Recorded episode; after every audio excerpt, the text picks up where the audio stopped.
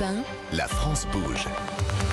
Elisabeth Assayag. Bien sûr qu'elle bouge cette France, on le voit chaque jour sur Europe 1 avec des entrepreneurs, des patronnes, des patrons, des parcours de vie.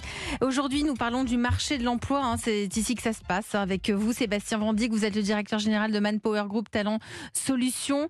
Euh, nous sommes avec Camille Cosnefroy, directeur général de CESA, et avec Juliette Mandrin, cofondatrice d'Elboss.fr. la France bouge, la pépite du jour. Alors Juliette, euh, vous, votre projet, il est né en octobre 2021, c'est ça? Oui, en fait, on a eu l'idée un petit peu avant le Covid, mais le temps de mettre en place euh, un outil opérationnel, euh, la plateforme est sortie en octobre 2021. Alors vous, j'espère que je ne vais pas me tromper sur votre âge. Vous avez 45 ans, Juliette. Pendant 12 ans, vous vous êtes engagée dans le milieu associatif autour de, de- de- de la question des femmes. Et vous avez passé plusieurs années dans le salariat. Vous avez Tout à été fait. où? Vous avez été Et salariée moi, j'ai un profil. Alors, j'ai été euh, salariée chez Vinci pendant Mhm. 5 ans. Et précédemment, j'ai été euh, freelance, j'ai fait de l'intérim. Donc, j'ai eu de plusieurs vies professionnelles. Plusieurs vies, parce Mm. qu'il y a eu un événement dans votre vie, c'est que vous avez divorcé. Et là, vous avez constaté combien c'était difficile quand on était une femme. On élève pas souvent seul ses enfants. euh, que c'était très compliqué d'être en même temps salarié, de devoir rendre des comptes. Donc finalement, euh, c'est de là que part l'idée de cette plateforme de, pour les femmes. Oui, moi j'ai ressenti euh, des vraies difficultés euh, après voilà au moment du divorce à gérer mes deux garçons qui avaient 9 et 13 ans à l'époque et euh, qui m'appelaient en me disant maman j'ai fini à 15 heures et donc comment on fait quoi? Et donc j'ai souhaité en fait avoir plus de liberté dans ma vie pro et perso par le travail flexible et donc je me suis dit mais finalement des femmes comme moi il y en a plein et on va leur proposer une autre façon de travailler et les valoriser surtout. Et cette autre façon de travailler, c'est elboss.fr et vous allez tout nous raconter pendant une minute. On parti. vous écoute. Alors vous êtes chef d'entreprise, DRH, votre entreprise a besoin de renforts ponctuels ou permanents pour quelques heures, quelques jours ou plusieurs mois. Elboss.fr, c'est la solution digitale et humaine pour recruter les meilleurs talents en freelance, tout métier, via notre plateforme de plus de 1300 expertes au féminin. On a fondé Elboss.fr afin de répondre aux besoins de flexibilité des entreprises dans la gestion de leurs ressources, grâce à un vivier hors réseau et insuffisamment valorisé, les talents féminins. Pour quel objectif? Promouvoir l'entrepreneuriat féminin, fournir des freelances hyper impliqués, étant leur propre boss, aux entreprises de toute taille et leur apporter la richesse d'expériences acquises tout au long de leur parcours de vie, euh, du parcours de vie des femmes. On a créé une communauté inclusive permettant de répondre aux enjeux RSE et mixité des entreprises. Elboss, c'est un outil connecté permettant de contractualiser vos missions dans un cadre sécurisé et humain et surtout porté par des valeurs fortes d'écoute, de confiance et d'accompagnement. Elle est très forte. hein. Une minute pile.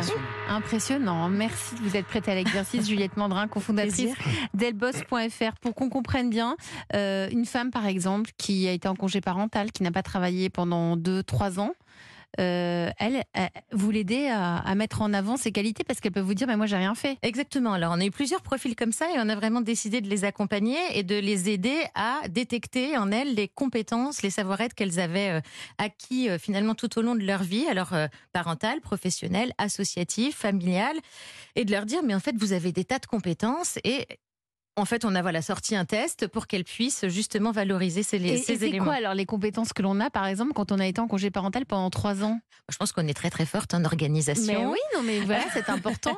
Voilà, euh, on peut aussi avoir une vie associative et faire euh, beaucoup de, de progrès sur certaines compétences. Moi, ça a été mon cas. J'ai été dans l'associatif pendant 10 ans et du coup, euh, j'ai appris à parler devant 250 personnes, à manager une équipe. Enfin, voilà, j'ai aussi pris des responsabilités que du coup, je me suis dit, mais finalement, des femmes comme moi, il y en a plein, Il y en a et il plein. faut les accompagner. Et tout ça, ça ne peut pas figurer sur un CV. Non, alors du coup, nous, on a un peu le même système hein, que, Que vous, César. dont vous parliez. Oui, on a décidé en fait de, de déposer, euh, enfin de permettre aux femmes de déposer un profil où elles mettent en avant leur savoir-être, leurs compétences et où elles ont aussi des tests justement de compétences et de personnalité intégrés pour se challenger euh, sur notre outil.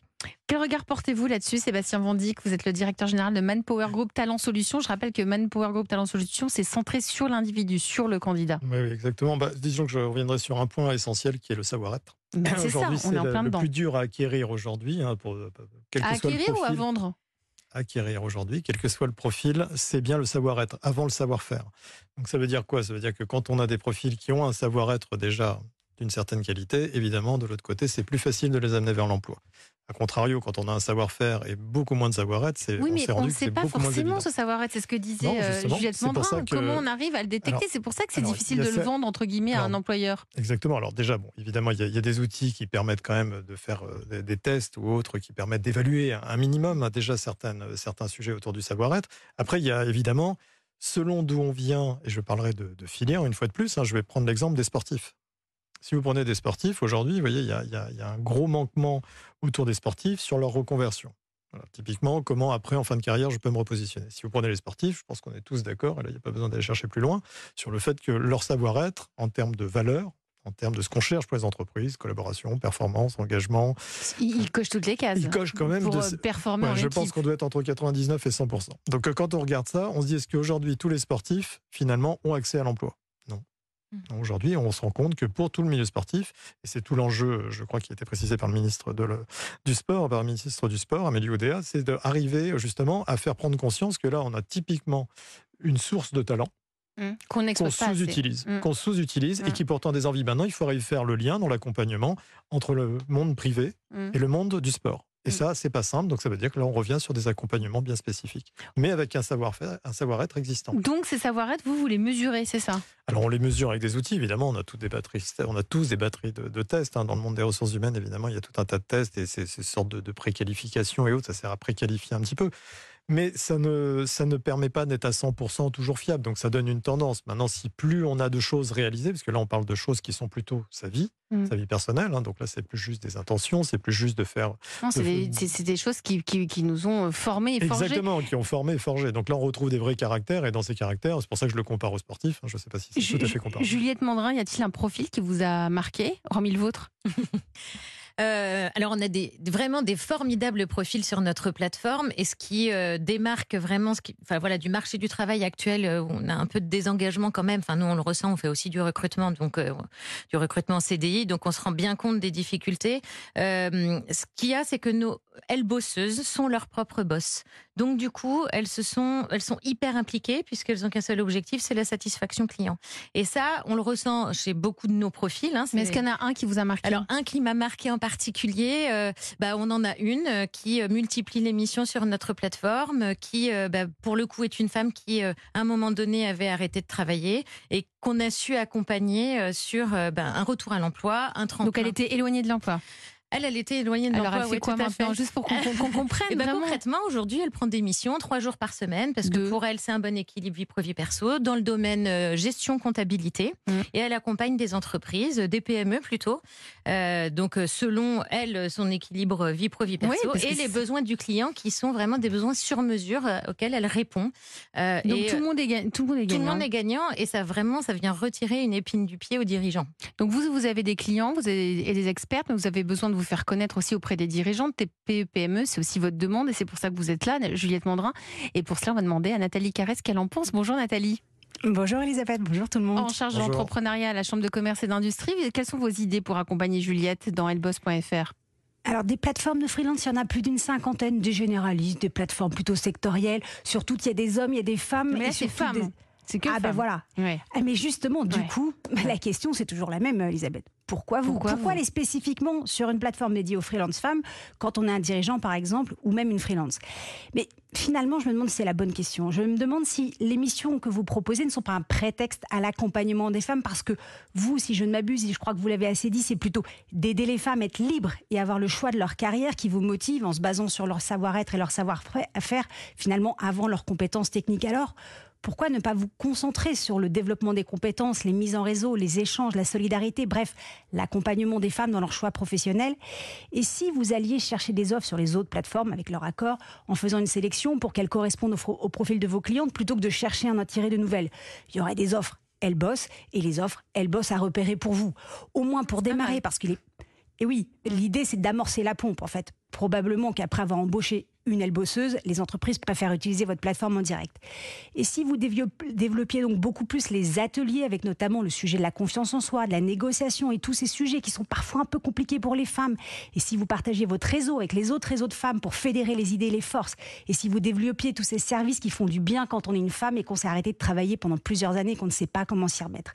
Bref, et si vos offres ne se concentraient, se concentraient plus sur les situations de vie, vous pourriez par exemple avoir une offre je veux travailler mais je sais pas trop comment m'y prendre pour les femmes qui démarrent leur carrière, qui reprennent après un long arrêt, qui suivent leur mari en expatriation, etc.